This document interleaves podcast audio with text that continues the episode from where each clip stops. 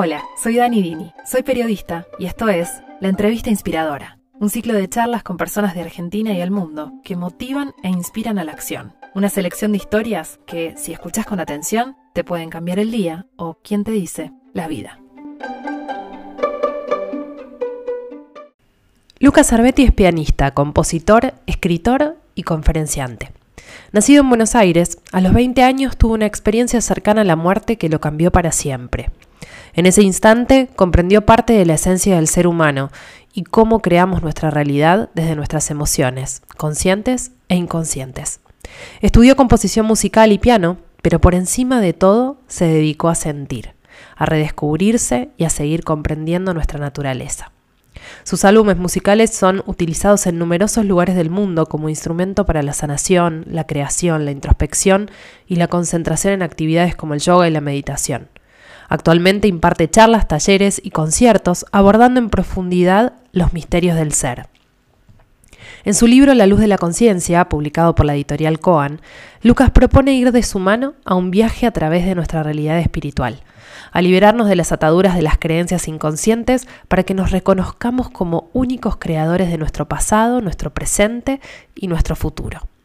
Y es que si fluimos sinceramente con nuestro sentir, siempre conectados con el aquí y el ahora, podemos confiar en que lo que nos depara el universo, por sincronía, llegará a nuestra vida en el momento preciso.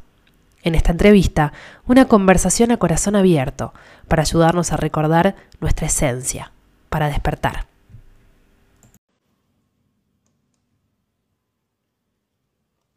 Hola, bienvenidos y bienvenidas a una nueva edición de la entrevista inspiradora en vivo, que hace bastante que para los que lo ven en Instagram, acá desde arroba Daniini, no veníamos haciendo entrevistas en vivo. Para los que lo escuchan en podcast va a ser más o menos lo mismo porque, bueno, podcast es on demand. Así que, bueno, pero siempre es una alegría estar en este espacio, compartirlo con ustedes.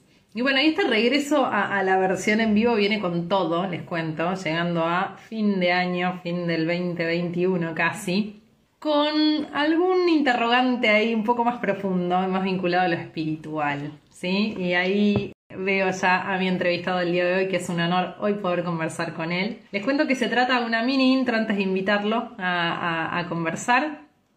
Gracias a todos los que se van sumando, qué lindo verlos. Él es Lucas Arbetti. Lucas es músico, es divulgador espiritual, es escritor, conferencista, escribió este libro hermoso que se llama La luz de la conciencia, un viaje por nuestra realidad espiritual que tengo acá, de la increíble editorial Coan, que me la acercó hace un tiempito y la verdad que gracias a ellos, a ellas llegué a, a Lucas y a conocer su historia, que es una historia muy especial, ¿sí? Porque tanto como músico, ya nos vamos a adentrar en lo que es su último disco, que está grabado con sonido de ballenas con música que emiten las ballenas. Ya vamos a, conversar y, profundizar ahí. Pero también tiene una historia de vida muy especial. Tuvo una experiencia cercana a la muerte cuando era chico, va, a los 20 años, y eso cambió de un giro en su vida muy importante. Y hoy es una, una persona, un alma que se dedica también a justamente estar en compromiso con, con, esa expansión espiritual, desde su talento y desde, desde la música y también desde todo lo que él nos comunica, ¿no? Ya sea desde su libro, desde sus redes sociales. Así que bueno, no voy a hablar más para invitarlo a él, a ser un placer. Hola, Nani.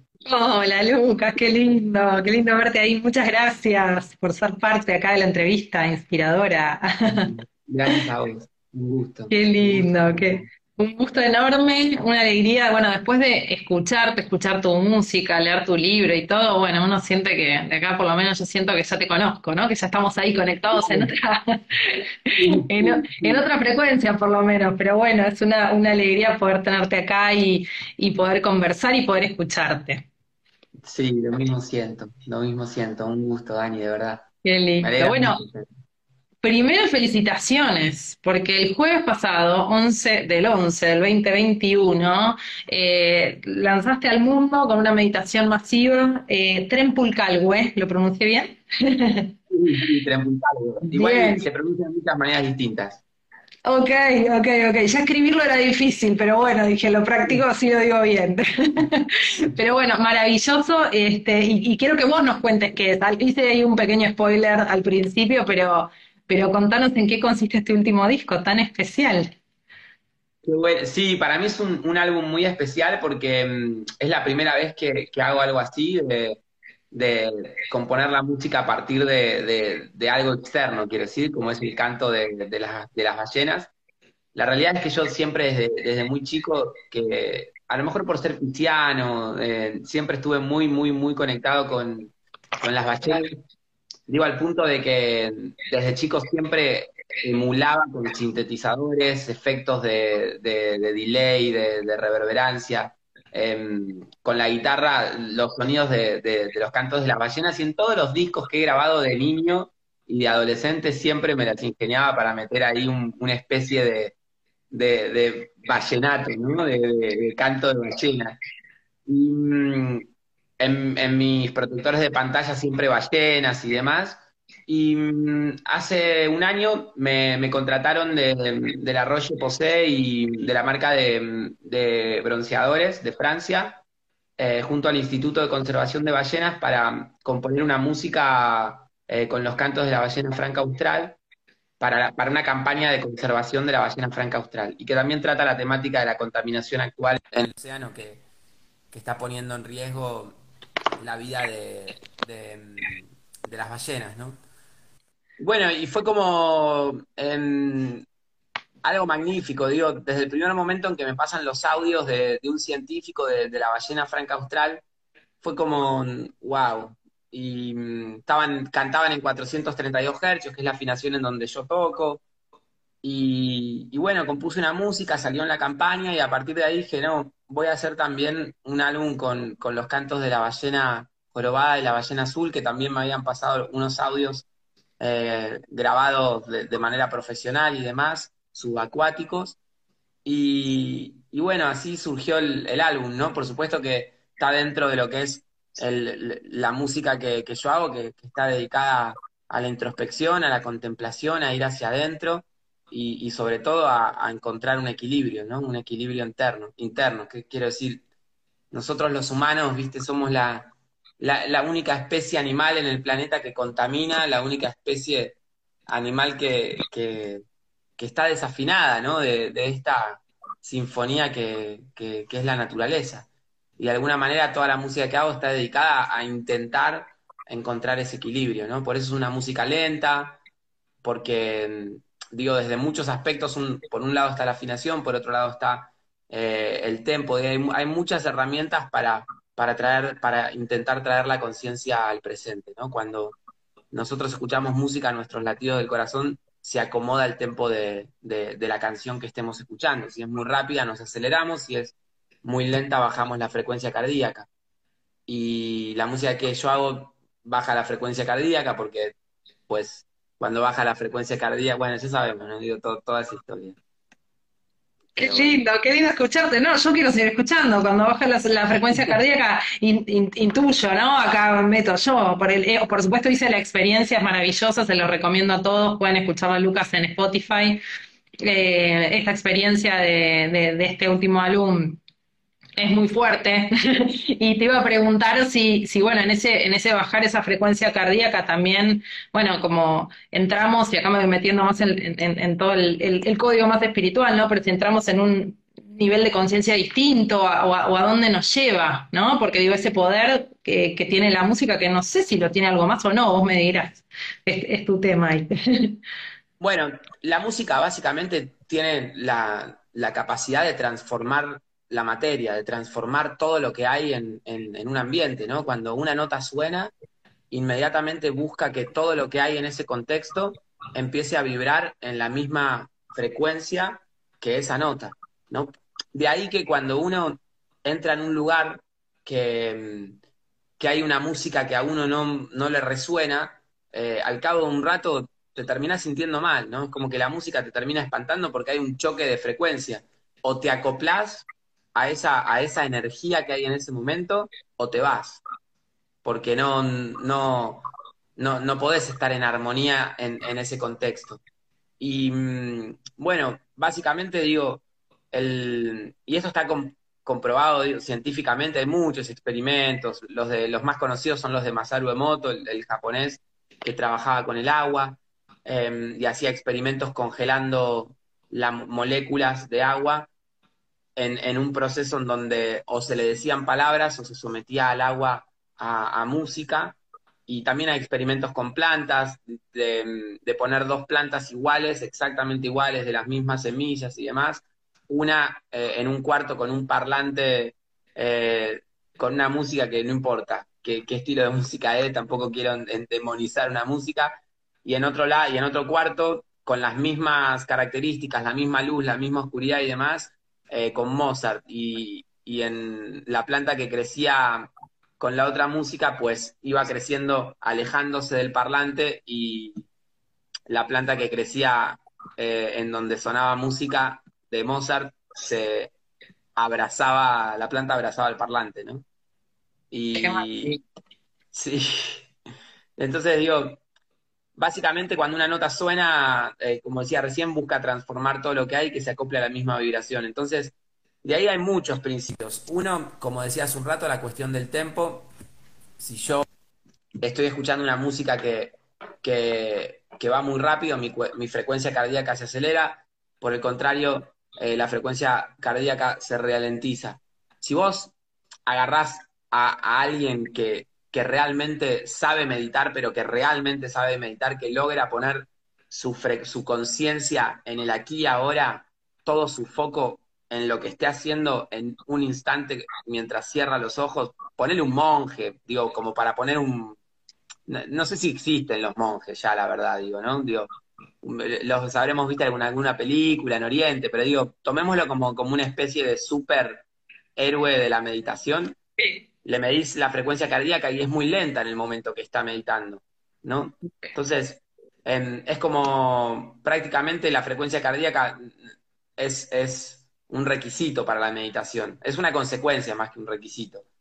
Pero mm, después, por otro lado, está la cuestión de la afinación y ahí nos metemos en, en lo que es 440 Hz, 432 Hz, Básicamente lo resumo de esta manera. Eso te digo, te lo deben preguntar muy seguido. De hecho, estuve viendo algunas entrevistas que te, hicieron y todo, y es un gran tema. Pero bueno, los que venimos de mundos muy ajenos a la música ni siquiera sabíamos esto, ¿no? Que yo registraba en tu libro y en las notas. Eh, que, en general los, los instrumentos están afinados, lo que conocemos desde la música que escuchamos, a 440 Hz, ¿es así?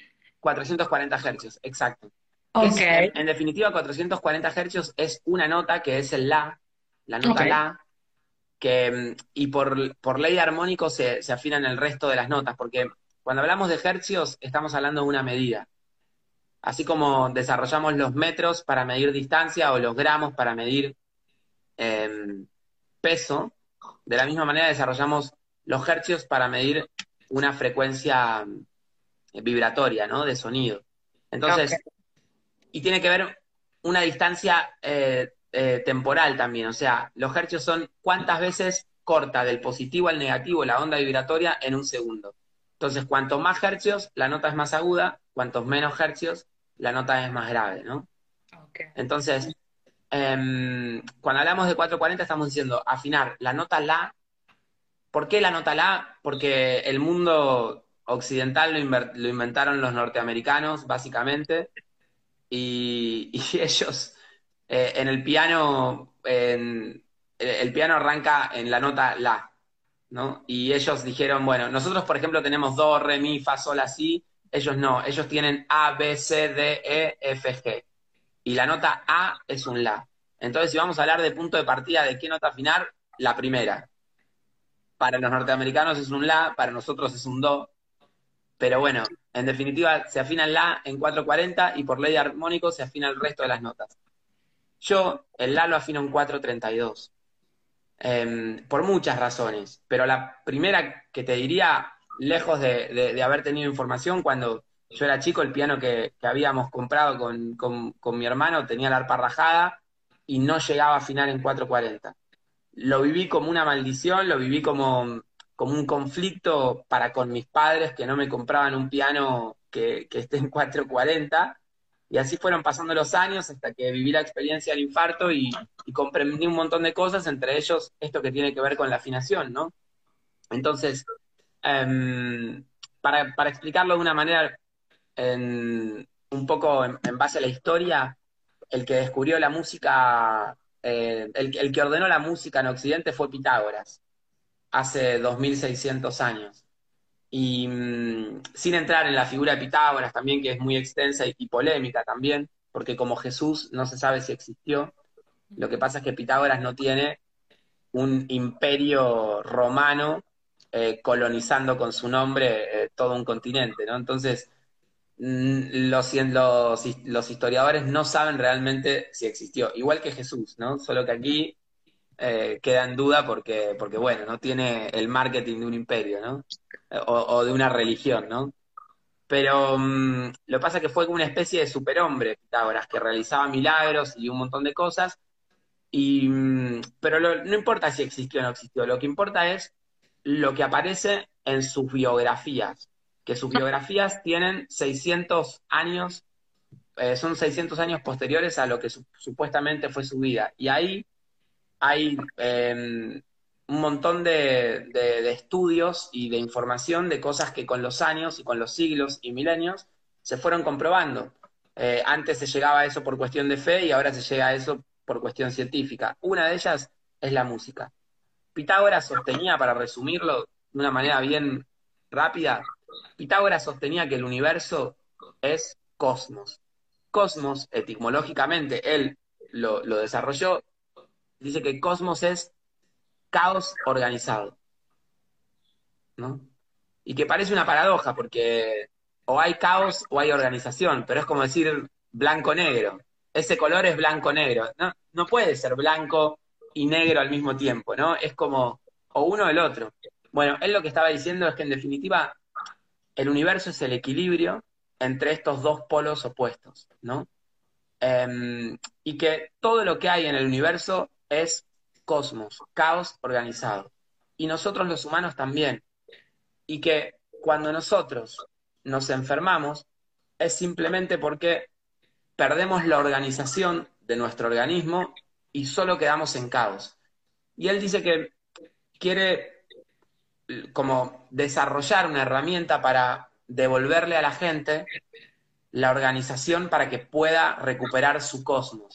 Entonces ahí es cuando, cuando todos los que estudian música lo saben, toma un lazo, lo afina en 27 hercios, que es una nota muy grave, la, un la, luego lo parte a la mitad a ese lazo y encuentra la, el La de la octava que sigue, que es 54 hercios. Luego toma dos tercios de ese lazo y encuentra la quinta, que es un Mi. Pero lo que voy con esto es que si vos desarrollás la ley de armónicos, haces 27 hercios. La octava, que es 54, la octava, que es 108, la octava, que es 216, la octava, que es 432 hercios. Lo que decía Pitágoras es que para recuperar el cosmos te tenés que someter a sonidos afinados a partir del La en 432 Hz, ¿no? Entonces, en definitiva, lo que hace esta música, el sonido en definitiva, no, la música, el sonido, porque no se sabe qué tipo de conciertos realizaba Pitágoras, se dice que, realizaba conciertos eh, en donde la gente se sanaba, pero no se sabe si los conciertos que realizaba eran con campanas, si eran de música o simplemente de sonidos, si eran con cuencos, con qué tipo de instrumento, pero él los afinaba en 432 Hz y, y dicen que hacía milagros con la música en 432 Hz, que la gente se sanaba.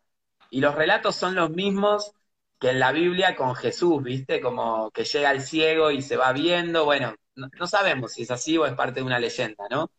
Pero, pero bueno, ahí está esa información, después hay matemáticamente pasan muchas cosas, en 432 hercios todas las notas siempre suman 9 eh, y tienen ese, esa cuestión eh, de equilibrio de, de 9, todas las notas, si vos sumás 4 más 3 más 2, 9, si sumás 54, 5 más 4, 9, en todo, absolutamente todas las notas, un mi, un re, un fa sostenido, siempre te va a dar 9. Si vos afinás en 440, cada nota te da un número distinto.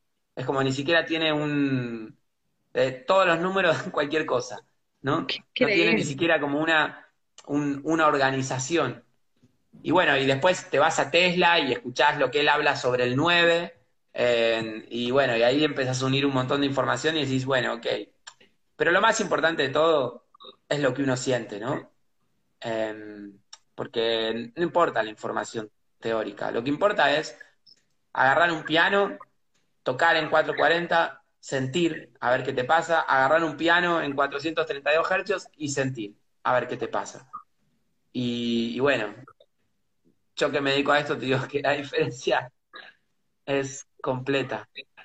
Qué hermoso. Bueno, ya, ya con solo, con solo escucharlo, eh, creo que eh, escuchar lo que haces, escuchar tu música, ahí ya hay una experiencia, ¿no? Especialmente los que, los, los que desconocemos todo esto, venimos de otros mundos, eh, es apasionante escucharte, te digo, porque además es súper claro para explicar cosas muy complejas y que tienen, eh, nada, de, miles de años de historia, ¿no? O sea, que vienen ahí, que, que este, incomprobable, como decías y todo, pero digo, que nos vienen acompañando como humanidad como esos grandes misterios y a la vez hallazgos que, están en nosotros, ¿no? Me, preguntaba y quería preguntarte justamente, bueno, ¿en qué, ¿en qué momento se hace este cambio? Y por ahí preguntaban también, entonces, ¿qué pasa con lo que está 440? ¿Qué, qué nos, qué nos hace, no? O sea, como para entender un poquito más estas, estas diferencias y, el, y, y, cuándo se sucedió ese cambio.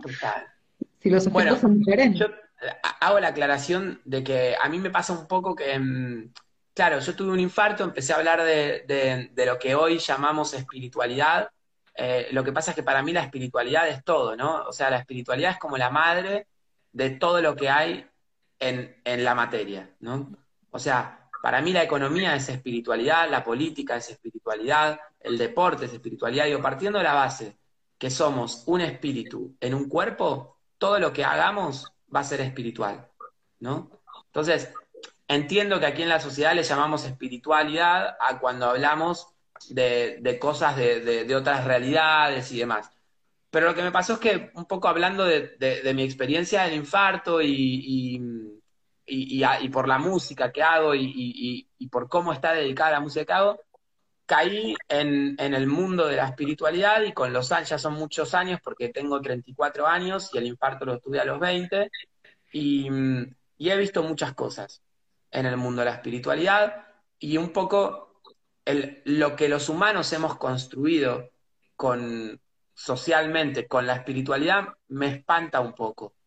Y con la afinación en 432 Hz también, porque es cierto que pasa, pasan tantas cosas con la afinación en 432 Hz, pero no sé quién, no sé cómo, como siempre pasa, hay humanos o grupos religiosos y demás que empiezan a, meter la mano, ¿viste? Y, y, a, mentir, literalmente, con la información. O sea, no basta con, lo que el sonido genera realmente, sino que hay que acompañarlo con una gran eh, información que, que no es cierta. Y todo lo que se habló sobre los nazis, de que cambiaron la afinación para manipularnos, no sé si alguna vez lo escuchaste hablar, pero gira mucho con respecto al 432 Hz, por eso deben haber hecho esa pregunta. ¿Qué es esto, no? ¿En qué momento se cambió del 440, del 432 al 440, no? Como, porque la teoría es que hay alguien que nos está manipulando o, mm, unos grupos que nos manipulan para que estemos dormidos, entonces nos cambiaron la afinación de la música. Y la realidad es que, por supuesto, que debe haber, debe haber habido culturas que han afinado en 432 Hz. Sin duda que eso sucedió, sin duda. Pero al menos en Occidente no hay eh, un registro de que se haya afinado en 432 Hz nunca. Es más, eh, eso de que fueron los nazis, de que dijeron de afinar en 440 es mentira. Eso es una convención que se hizo en Estados Unidos y fue una cuestión de los fabricantes. O sea, antes de esa convención se afinaba en cualquier lado en cada país se afinaba en un lugar distinto. El La se afinaba en 442, en 435, 432, 416 incluso. Y mm, lo que se hizo es decir, bueno, si queremos que un músico de, Austria pueda tocar con un músico alemán, tienen que tener instrumentos fabricados en, en la misma afinación, pues si no, no pueden tocar uno con el otro. Y ahí es cuando se hace esta convención y se pone como, como número el 440, pero también en la música clásica, por ejemplo, se tocan 4.42. Sí es cierto que hay registros, por ejemplo, de Verdi, por ejemplo, Giuseppe Verdi, que, que mm, es el máximo exponente compositor de la ópera, ¿no? O sea, no hay, a nivel de lo que es ópera, no hay nadie que haya compuesto eh, obras tan grandiosas como las que compuso Giuseppe Verdi. Fue como los Beatles de la, de, la, de la ópera, ¿no? Y él decía que él afinaba en 432 hercios. Fue el único que afinaba en 432 hercios y él decía que afinaba en esa afinación porque la voz humana lograba su esplendor en esa afinación. No hay más datos. Pero decía eso. Y, te hago esta pregunta porque creo haberlo leído cuando, cuando leía sobre, sobre tu disco, cuando te llegan estos sonidos, estos cantos de las ballenas, ¿están a 432 también? ¿Es así? Sí. Sí, yo lo intuía, lo intuía porque cuando tuve el infarto comprendí toda esta cuestión de la naturaleza, que es lo que dije al principio, de que, digamos, hay un equilibrio en la naturaleza, eh, todo funciona de manera orgánica y fíjate que nosotros somos el único animal que contamina. Eso no es poco. Mm. O sea, somos el único animal que contamina. O sea, eso es terrible. Y mm, entonces digo, es lógico que, que nuestra música esté corrida de lo que es el patrón universal. ¿no? Es lógico. Entonces, yo siempre, si vos me preguntabas eh, dónde afinan los pájaros, por ejemplo, yo te iba a decir segurísimo que en 432 Hz. Nunca los había medido, nunca los había medido, esa es la realidad. Pero bueno, me pasó con las ballenas que lo mismo, o sea, estaba seguro que cantaban en 432 Hz, pero nunca había hecho el, ejercicio de eh, medir la afinación de las ballenas. Y cuando me dan los audios, Em, que me dan horas de, grabación de, ballenas. Y cuando me dan los audios, los meto en el Melodyne, que es un programa de afinación, y, se me puso la piel de gallina, literalmente. Porque em, cantaban en 432 hercios. Y es más, con todos los músicos que, que grabamos, que son músicos académicos y trabajan en la industria de la música también y demás, y tocan en 432 hercios conmigo nada más. Y, es como medio un garrón, porque tienen que preparar su instrumento antes de ensayar y todo es, bueno, es toda una historia. Y mm, pasó que, no lo podían creer tampoco. Porque además, o sea, la ballena franca austral, que fue la primera, canta en 432 hercios. Pero luego de eso, grabamos con, o sea, agarramos los cantos de la ballena azul y cantan 432 hercios, y agarramos los cantos de la ballena jorobada y cantan 432 hercios. Eso quiere decir que si yo quiero tocar con una guitarra en 440, no puedo tocar arriba del canto de la ballena azul, porque desafinamos. ¿Viste cuando escuchas a una persona que canta desafinado? Sí. Pasaría eso. Si la música está en 440 y la ballena en 432, pasa eso. Wow. Suena horrible.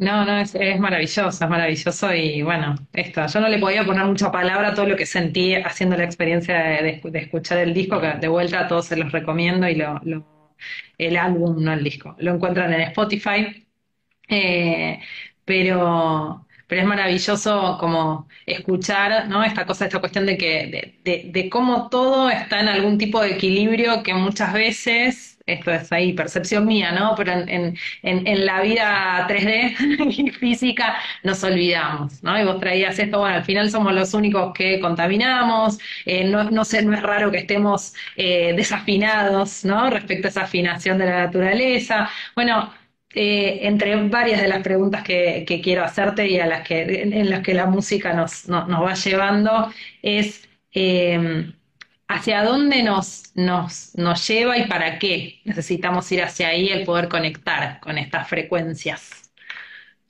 Bueno, yo, creo que en definitiva em, hay, muchos caminos para, para, ir hacia ese lugar, digo, que planteaste recién, que, podría ser como, como el del despertar de la conciencia o de la expansión de la conciencia, o de, o de comprender quién soy más allá de lo que la sociedad me dice que soy. Yo creo que la música es una herramienta, no creo que sea la única, pero digo, primero me parece que está bueno desarrollar eso, ¿no? Que es la eso que llamamos espiritualidad de alguna manera. Sabes que lo, empezaste a, desarrollar hace unos minutos y era mi primera pregunta disparadora, ¿no? ¿Qué es la espiritualidad? Y me encantó porque digo, bueno, la, charla fluye sola, pero digo, volviendo a eso, porque escuchamos tanto, ¿no? La palabra, y más en estos últimos dos años con lo que venimos atravesando, que está un poco esta mezcla y era otra de las cosas que te quería traer, ¿no? Esta cosa de, de, de, de hacer un poco no sé cómo decirlo, como barato, ¿viste? Como lo, espiritual o llevarlo a planos que, que van por otro lado. Entonces, bueno, que, quería, quería meterme ahí también. Total. Creo que nuestra problemática más grande hoy en día, que estamos, o sea, creo que la, ahora vamos a lo de la espiritualidad, pero digo, creo que la espiritualidad se expandió mucho en este último tiempo, lo cual es buenísimo, pero siempre, yo siempre sostengo que, que el universo no es una dualidad, no es blanco-negro, sino partiendo de esta base pitagórica, el universo es una trinidad. O sea, el uno tiene tres aspectos. El universo tiene tres aspectos. El positivo, el negativo y el neutro. Y eso está en todo. Está en el átomo, está en absolutamente todo. O sea, la energía femenina, la energía masculina y el equilibrio entre estas dos energías que vendría a ser el polo neutro, ¿no? Entonces, de alguna manera, yo creo que todo lo que algo tiene de bueno lo tiene de malo en la misma medida. Siempre. Porque el bien no existe separado del mal. O sea, donde hay bien hay mal. Donde hay mal hay bien. Y no vas a encontrar algo o alguien o lo que sea que sea 100% bueno. Si es mucho de bueno, es igual de mucho de malo.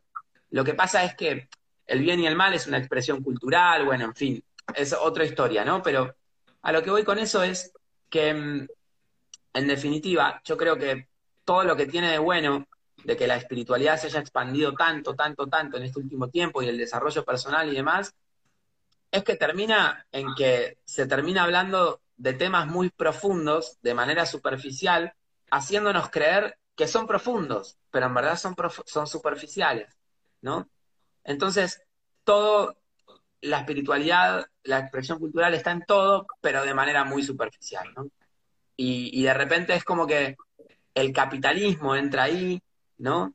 Y, de repente, sin ir más lejos, digo, todo este disco de las ballenas surgió a partir de, lo de la Roche Posay, eh, y, de repente ahora las empresas, no por la Roche Posay, pero digo, está de moda que las empresas inviertan en, marketing con, para, para, limpiar su imagen con respecto a lo del calentamiento global y, y el cambio climático y todo.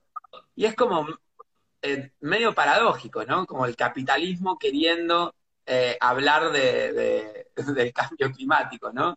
Y, a lo que voy un poco con, la espiritualidad pasa un poco lo mismo.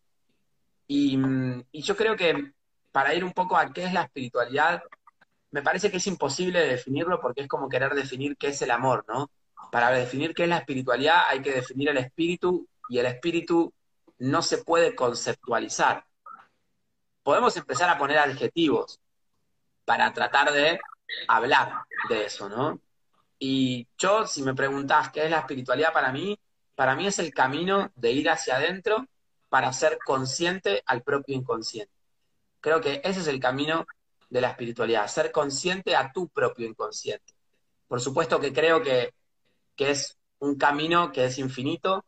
Yo, por lo menos, desde lo que comprendí, cuando salí del cuerpo en el infarto es que no creo en la iluminación, para mí, eh, no creo en el cielo del catolicismo, no creo en, la iluminación, pero no porque no creo, o sea, yo aseguro que eso no existe, porque, porque lo viví, más no creo, no quiero que crean en mí, digo, ¿no? Yo cuento mi experiencia, por eso el libro de la luz de la conciencia arranco con el capítulo de, de qué es lo que creo que es la verdad para mí, ¿no? Que la verdad van a existir tantas versiones como observadores haya de esa verdad. Partiendo de esa base, creo en una verdad eh, que no sea fija, que sea una verdad en movimiento, que vaya evolucionando, porque no creo en la iluminación justamente. Yo no creo que haya fin. Yo lo que creo, que es lo que comprendí, es que el universo es infinito y está en expansión. Entonces, partiendo de esa base, nunca, vamos a hacer consciente todo nuestro inconsciente. O sea, cuanto más inconsciente haces consciente, te das cuenta que hay más inconsciente. Esto es lo de cuanto más sabes, más sabes que no sabes. Eso exactamente iba a decir, ¿no? Lo que nos pasa con el conocimiento, ¿no? El saber más nos hace saber que en realidad sabemos muy poco, ¿no? Es, es así. Eh, te, escuchaba y, quería conectarlo con esto, ¿no? Con los tiempos que vivimos, que bueno, vos en tu libro eh, bien lo, lo desarrollás, esto de las, de las eras, ¿no? Y, y el ciclo que estamos transitando, por lo menos a nivel espiritual, que es donde vos lo abordás ahí en esta, en esta era de, en esta nueva era. Eh, y quería preguntarte si, bueno, de, cara a todo lo que venimos viviendo, pandemia mundial, cambios, transformaciones, ¿no? Transformaciones aceleradas, porque por lo menos esa es, la sensación en general que, escucho y que, que yo también percibo, si estamos frente a una oportunidad para, para expandir la conciencia, para, para, para, para crecer, para seguir en este camino que vos decís que es infinito, pero digo, bueno, si hay una oportunidad de algo en esto que estamos atravesando. Claro, eh, eso digo, creo que desde siempre, creo que apenas empezás a estudiar psicología ya empieza a aparecer la palabra oportun crisis, ¿no? que siempre eh, ese concepto, ¿no? De que cuando hay crisis hay una oportunidad. Y eso es clarísimo. Para mí, las oportunidades están siempre em, cuando uno realmente es una práctica de introspección, que volviendo a lo mismo que hacías un hace un rato, digo, siempre la Trinidad en todo, ¿no? Eh, buscando el equilibrio entre dos polos opuestos, mitad hacia afuera, mitad hacia adentro. O sea, vivir mitad hacia afuera para vivir experiencias y luego mitad hacia adentro para analizarlas y preguntarte por qué estoy haciendo lo que estoy haciendo, por qué digo lo que digo, dónde está ese motor que me lleva a hacer esas cosas, porque muchas veces son busca de reconocimiento, de cariño, y digo, cuanto antes lo encuentres, más libre vas a ser, ¿no? Y a lo que voy con esto es que, de alguna manera, si vos sos una persona que practica la introspección y te analizás internamente todos los días con una meditación o con un momento de ir hacia adentro, en, todos los días van a ser una oportunidad. No, no hace falta eh, pegarte un palo contra, contra la pared eh, o vivir una situación muy dura en tu vida para em, cambiar, crecer, expandir tu conciencia, sanar, aprender a amar. Digo, porque eso está siempre disponible. Pero yo creo que como humanidad em, no vamos a dejar de contaminar hasta que hayamos podrido todo el planeta. Yo creo que eso nos va a pasar.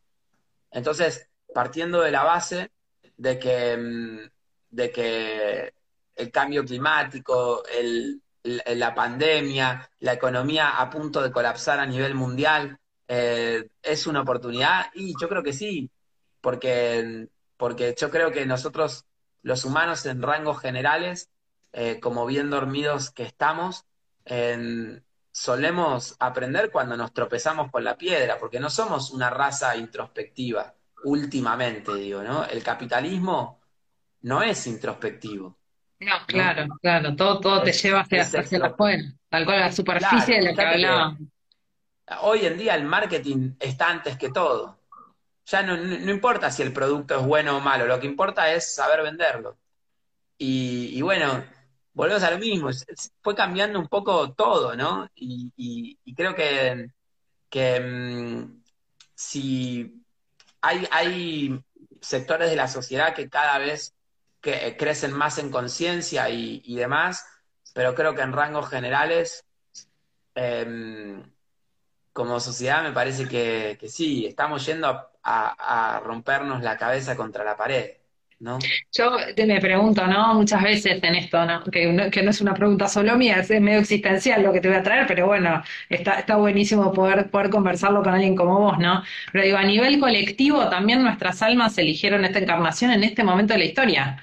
¿no? Y, y, no hubo tantas pandemias mundiales. Bueno, sí hubo, y hubo quiebres en la humanidad, un montón de cosas, pero digo, también hay quizá o me gusta creer que, hay un para qué, ¿no? en, esa elección del alma de, atravesar lo que nos toca hoy. Obvio, obvio. No, también pasa, parto un poco de la base que hablo mucho en el libro Amor, la luz de, eh, digo, la luz de la conciencia. Pasa la primera edición se llamaba Amor, la luz de la conciencia, pero la luz de la conciencia. por ahí, sí, sí. Acá está lo que estaba sumando. Hablo mucho, está en todas las librerías, de Argentina, de Chile, de Colombia, de España, España. Latinoamérica, increíble. Incluso hasta en, en varias de Estados Unidos donde venden libros en castellano. Qué bueno. Sí, eso es Coan. Coan es una editorial maravillosa. Hermosísima editorial. Y mm, bueno, volviendo un poco a... Mm, ¿Para dónde estábamos? Nos fuimos por la rama. No, sí, estábamos, no, estábamos en lo de, en esto, ¿no?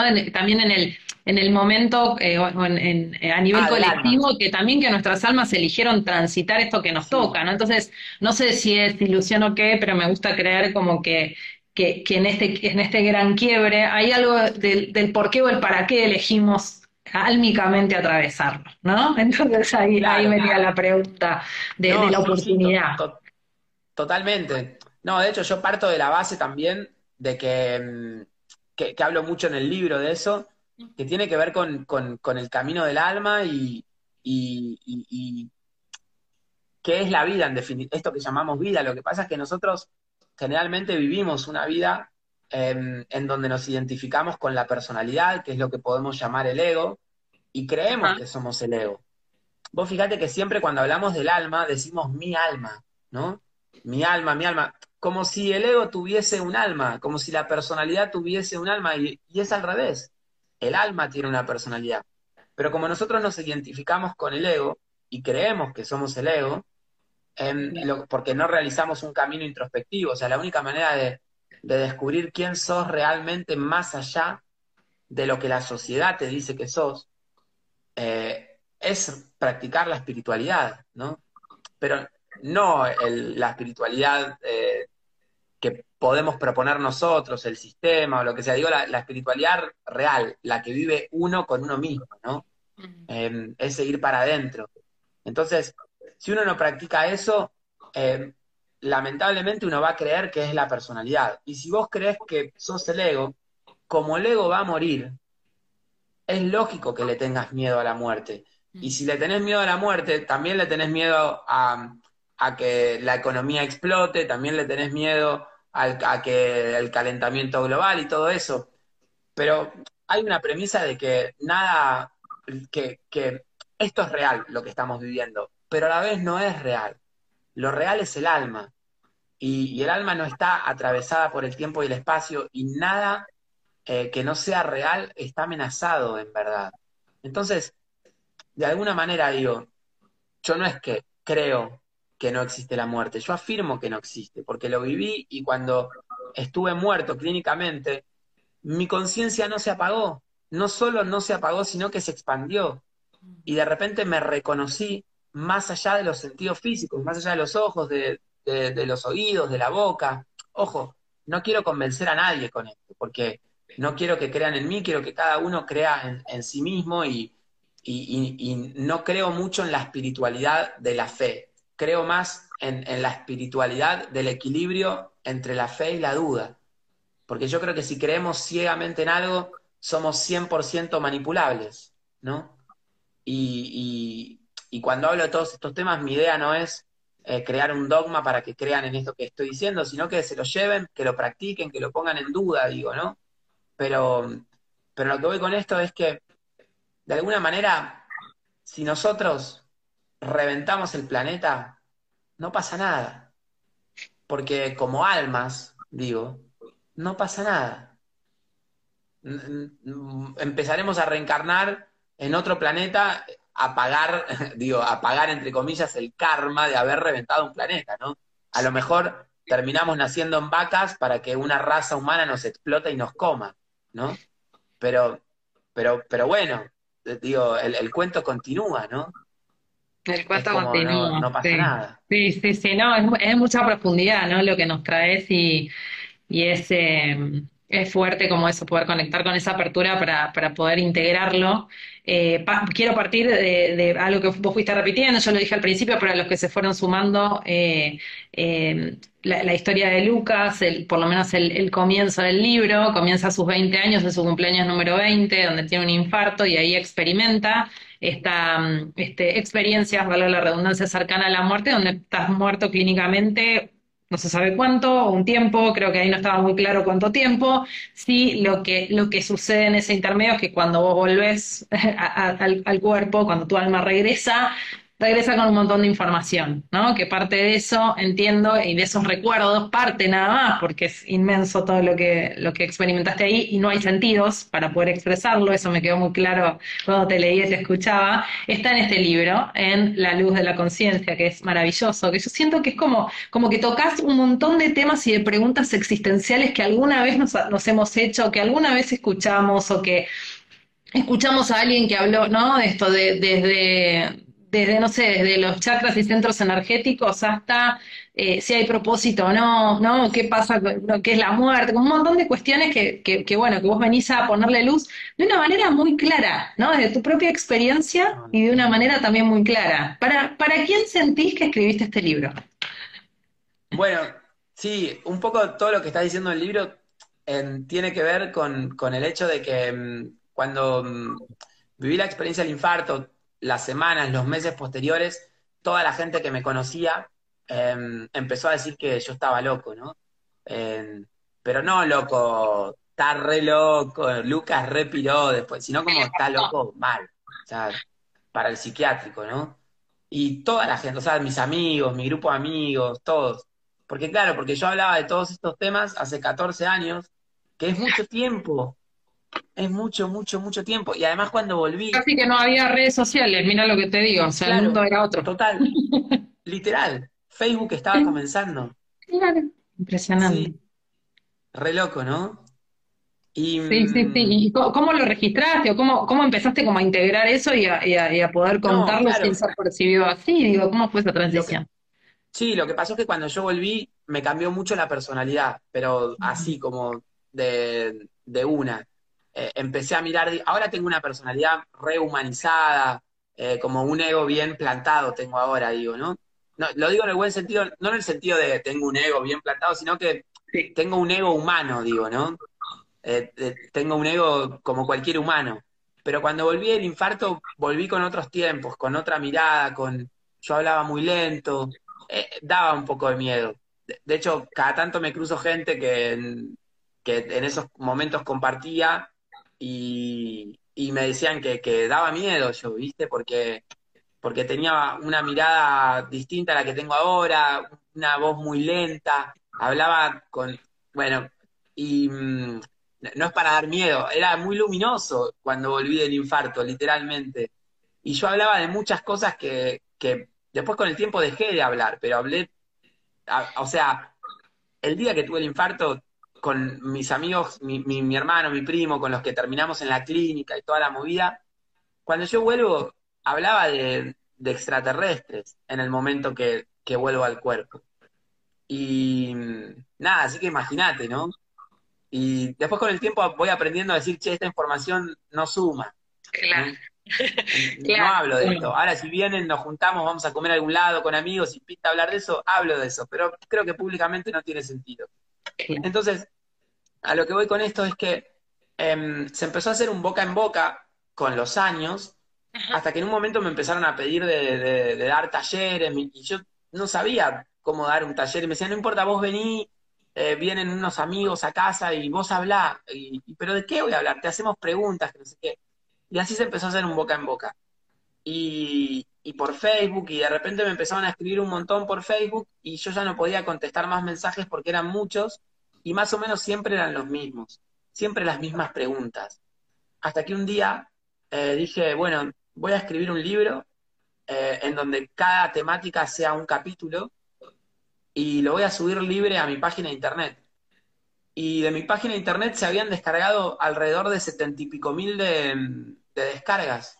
Sí, un montón Increíble, había girado. Era, estaba gratuito, ¿eh? El libro. Y en increíble. ese momento. Y bueno, y también vendía la, edición física y, de manera independiente. Y, y, así fue el libro abriendo su camino. Tuve mm, propuestas de varias editoriales también, que lo aclaro porque está bueno por Coan, sobre todo, que es una editorial magnífica en todo sentido. Em, desde los valores que tienen, la energía que tienen, cómo trabajan. Y tuve un montón de propuestas de editoriales grandes, em, hasta que, y, yo estaba decidido que no, tengo un hermano que trabaja en el mundo del libro y, me, y me ayornaba al respecto, hasta que llegó Coan y mi hermano me dijo, con eso sí. es por acá. Bueno, y de hecho, además del libro, está tu curso, justo lo tengo acá abierto en mi pantalla al, costadito nuestro, Independencia Espiritual, ¿no? Que es un, que es un taller que uno puede hacer on, eh, demand, a demanda, Te invito. Eh, de 11 encuentros. ahora te lo mando. Qué genio. Bueno, la primera clase para todos los que lo escuchan está, gratuita, es, espectacular. Eh, es, muy claro escucharte, está muy ordenado también, pero bueno, eh, yo cuando te leía y cuando te escuchaba me preguntaba eso, digo, ¿cómo habrá hecho él, no? De a los 20, en este rayo ahí que sucede este infarto y después vuelve para esto transformarlo en un mensaje, bueno, muy amplio, profundo, pero tan ordenado, ¿no? Como lo que se ve hoy, desde lo que se ve en tu página web, lo que se lee en el libro. Eh, pero, pero bueno, son 14 años también de tiempo. Sí, 14 años y mm, igual también yo, cuando, yo soy pisciano con Sol en, conjunción Mercurio. Y ascendente en Escorpio dijiste, así que viste, nos iba a llegar esta conversación. Yo soy escorpiana, así que yo sabía, sabía, que esta conversación iba a llegar en el momento justo. Aguante Escorpio. Sí, yo me siento bastante escorpiano, más que pisciano. Bueno, últimamente estoy, desde que soy papá, estoy volviendo a, a, estar revolviendo a, surgir el Piscis. Pero digo, tengo conjunción en Mercurio y cuando yo era chico, siempre todas las maestras y en el colegio y todo, siempre le decían a mi mamá, ¿cómo habla Lucas? No, hay que callarlo a Lucas, ¿no? Todo el tiempo hablando. Y yo creo que de alguna manera es como que la cualidad de, hablar la tuve siempre y, de alguna manera la voy la, fui enfocando a los temas que, me interesan, ¿no? Pero de alguna manera siempre eh, estuve preparado para hablar, ¿no? Y organizar la información como...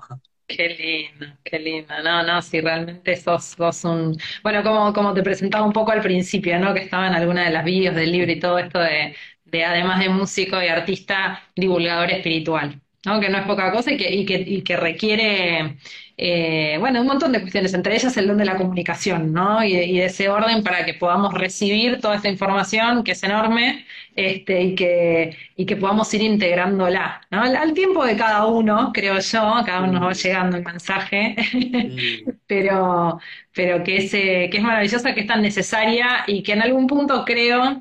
Eh, que estamos en un momento de quizá unos cuantos en este planeta de mayor permeabilidad, ¿no? Para, para poder recibirle, poder resignificar esos, esos mensajes que vos recibiste hace tanto, pero que hoy de cara a, a este, a este gran cambio en el mundo que venimos transitando, nos hace por lo menos enfrentarnos con, con más preguntas, ¿no? Con más eh, por qué es o qué, hacemos y ponerle sentido. Y una de las preguntas que tenía Lucas, vos lo mencionaste en el libro, pero yo lo quería traer como, como tema justamente, tiene que ver con la idea de propósito, ¿no? Yo trabajo con, el concepto de marca personal, no marca en personal del, branding en sí mismo, viste, del marketing en sí mismo, si bien eso está, yo me formé también un poco en, esos mundos, sino ante todo de, la huella que dejamos en el mundo por ser quienes somos y hacer lo que hacemos, que generalmente va cambiando, ¿no? Porque cambia el mundo, cambiamos nosotros.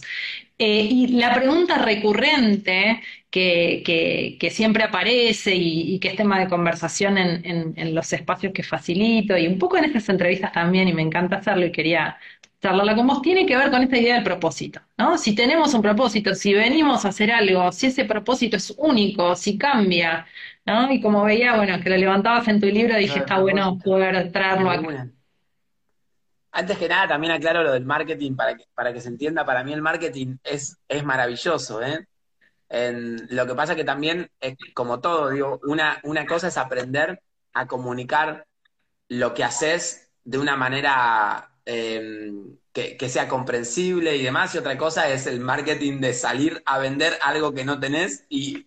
Por supuesto, yo siempre digo que la, regla número uno... Prometemos, Tal cual, es la coherencia y consistencia. Claro, coherencia y consistencia, porque podés armar algo envuelto hermoso con un papel de regalo, una vidriera divina, pero si después no lo podés sostener, no te lo cree nadie.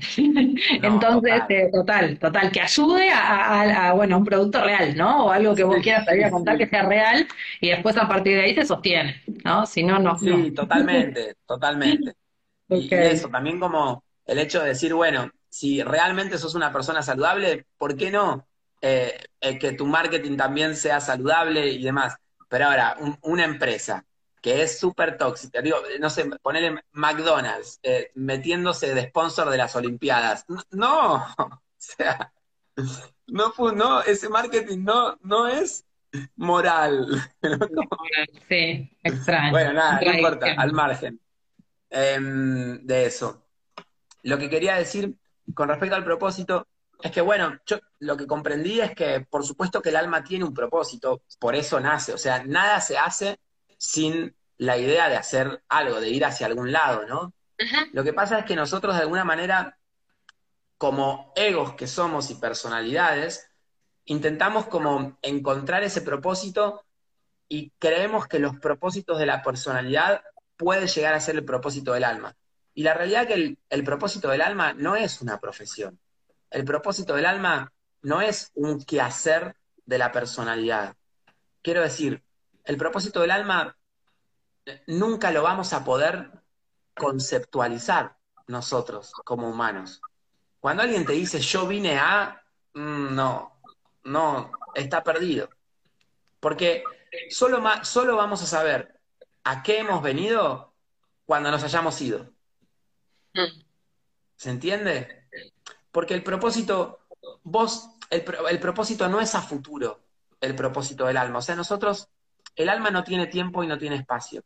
Nosotros solo podemos entrar en comunión con nuestro propósito en el presente, pero no hacia futuro. O sea, nosotros no podríamos saber qué vino a ser el alma de acá a 50 años.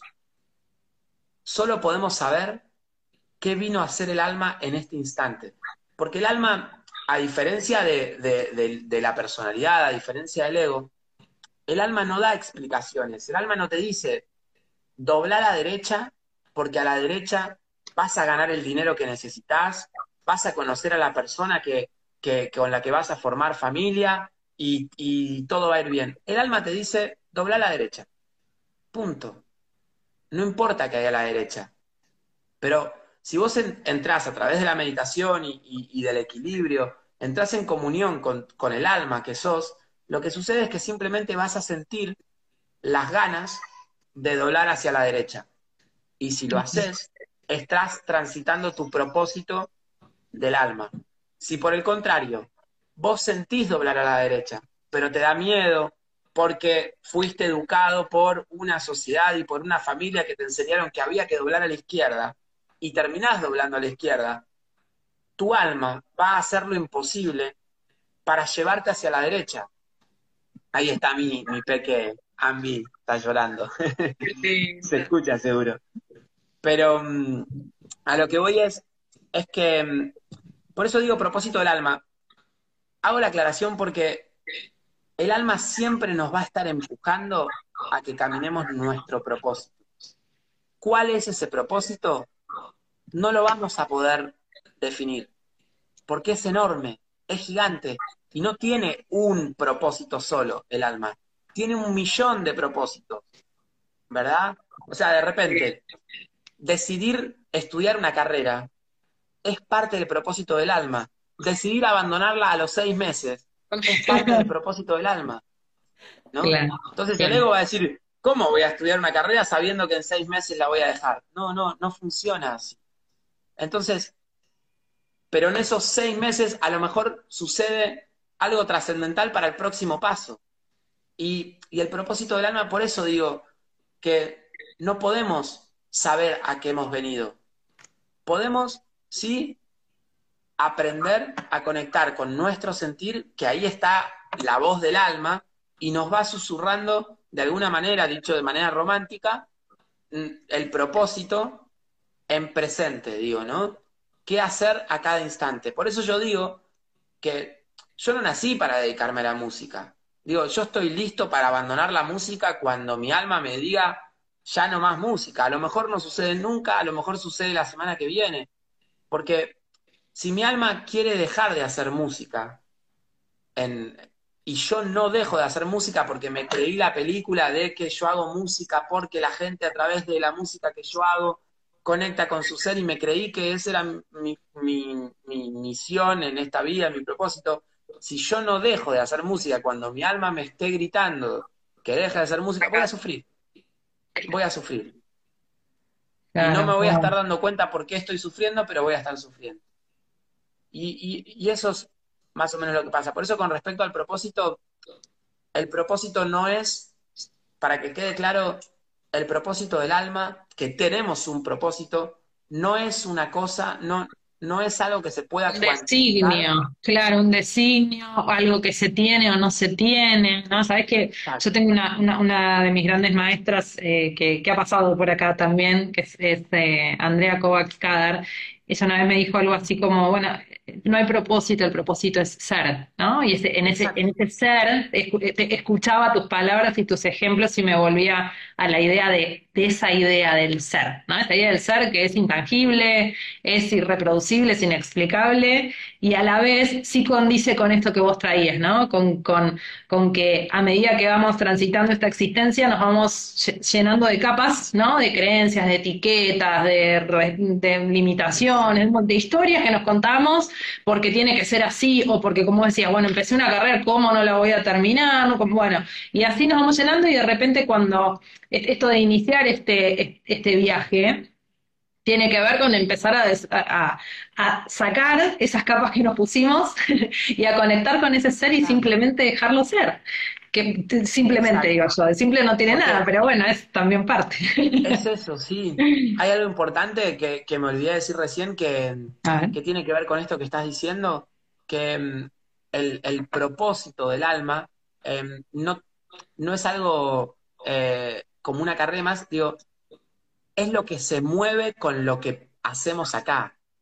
¿Se entiende? Es lo que se mueve a nivel emocional, a nivel mental, pero no es el quehacer en sí, ¿no? O sea, yo no vine a hacer música o a hablar. Es lo que se mueve adentro mío haciendo eso que estoy haciendo. Porque eso es lo que en definitiva se lleva al alma. El movimiento de las emociones, el movimiento de la mente, ese aprendizaje. O sea, si yo en esta vida aprendí a tocar el piano como Barenboim, no me lo llevo como alma. Yo me voy a llevar todo lo que se me movió adentro mío mientras tocaba el piano, ¿no? Si me pesó, si me pesaban esas horas de estudio o no, si las gozaba, si las disfrutaba o no, si me tuve que pelear con mis papás para poder eh, dedicarme a la música o no. Digo, son un montón de cosas que se van moviendo a partir del hecho de dedicarme a la música, ¿no? De repente, que a mí haya un montón de gente que siempre me esté tratando con tanto cariño y tanto amor, eso genera un montón de movimiento en mi personalidad. ¿Qué hago con eso que está pasando? ¿No? ¿Cómo me tomo eso que sucede? Bueno, eso es lo que lo que se, lo que se lleva el alma, ¿no? O, a lo que vine en esta vida. Pero no, no es, y yo creo que ahí volvemos a lo mismo del capitalismo y todo, nos hemos educado viendo las películas o Dios, siendo religiosos del catolicismo, donde está el superhéroe que nació por decir para. para hacer esto. Y la cantidad de personas que escuchan me dicen, pero yo veo que fulano o fulano tienen un propósito, yo no lo encuentro, ¿y qué hago? ¿Qué sentido tiene mi, viste, como, no, exageradamente, pero termina siendo así y terminamos al revés, como presionados por encontrar que tiene que haber algún sentido. Cuando, Exacto. Cuando a veces el propósito del alma es estar perdido. ¿Qué hacemos cuando estamos perdidos? ¿Cómo llevamos el hecho de la incertidumbre? ¿Cómo, no? Sí, que es parte, que es parte, ¿no? Eh, te escuchaba y me, venía como la, palabra eh, al, corazón y a la cabeza del ser instrumento también, ¿no? Como el de ser instrumento. Me venía una y otra vez, este, que, que en definitiva en, en distintos momentos está puesto al servicio de algo y en otros cambia y que también somos eso, ¿no? Total. Qué lindo, qué lindo. Total. Lucas, qué, qué hermoso escucharte, la verdad que eh, un honor para mí eh, y para todos los que te estamos escuchando, ¿no? Poder recibir tus palabras y tu energía y, y, y el amor y el compromiso enorme que le pones a lo que haces con tanta sabiduría y, y eso, y con tanto compromiso, porque yo siempre creo que que las personas que, que por lo menos en esta tierra están haciendo esa diferencia son las que, la- las que responden ese llamado, cada uno sabrá cuál es este, en, en su interior, pero que sí le ponen compromiso, ¿no? Así Y que, amor, y amor, amor, amor y compromiso, sí, sin duda, sin duda. Y eso se, se traspasa la pantalla. Eso, traspasa la pantalla definitivamente, traspasa las páginas de, de- del libro eh, y creo que también hoy nos llega y ese es un gran, un gran regalo que nos haces eh, con, con tu música, con tu arte, ¿no? Ay, Con, eh, así que gracias, así, así lo sentí, así lo recibí escuchándote. Eh, y bueno, simplemente agradecerte por este espacio, por este tiempo, por porque Ámbar nos prestó un, ratito a su papá también hoy para, para esta, para esta entrevista. Eh, y bueno, invitar a todos a, a- a que hagan la experiencia, especialmente con este último álbum que, que invita a otro viaje espiritual muy interesante. Sí, dura 30 minutos el álbum. Es justo para, para una meditación, acostarse con auriculares, cerrar los ojos y viajar a lo profundo de- del océano interno, ¿no? Sí, sí, de me- hecho, bueno, el libro, paso el chivo del libro en todas las librerías, La Luz de la Conciencia, y del curso que lo nombraste recién de, de Independencia Espiritual. Eh, también, pues, son 11 clases, eh, se hacen en, en mi página de internet, eh, la- las pueden ir haciendo a su tiempo y demás, porque está grabado. Eh, son clases cortas de 20, 30 minutos, y ahora me toca cocinar. Eh, y después cuando Ambi se duerma y todo, te lo mando como te dije. Ay, sos un amor, gracias, muchas gracias, gracias. No, no. Eh, so- solo algo que me había quedado como para cerrar, que hablábamos que, que vivimos momentos en los que se mezcla esta superficialidad de la espiritualidad, ¿no? Y muchas cosas. Y cuando, cuando traías lo de, lo de tu álbum, que tiene que ver justamente con con, con las aguas, digo, es justamente una invitación a sumergirnos en, en las profundidades del ser, esto que decías Del ser. recién, ¿no? Y entre tanta superficialidad y tantos mensajes cruzados y a veces tantas vibraciones que están en otra que, que no, que no nos ayudan o no nos, no sé, no nos conectan con, con lo, con lo que está bueno conectarse, digo, bueno, es, es un, es un gran recurso lo que vos nos propones, así lindo, que gracias. infinitamente Sí. agradecida. Ay, lo mismo siento, Dani, me alegro mucho, eh, bueno, esto, haber compartido este rato, eh, que me hayas invitado, muchas gracias, de verdad.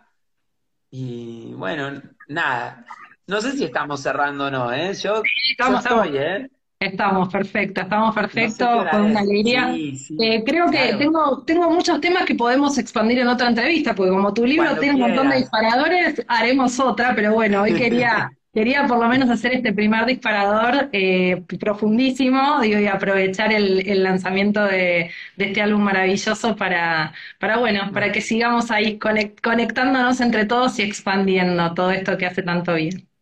Muchas gracias, Dani. Gracias, Cuando Lucas. me, me, me decís y nos Lo juntamos de haremos, lo haremos. Gracias, un abrazo de corazón. gracias. Gracias a todos los que se sumaron. Un beso, chaucito.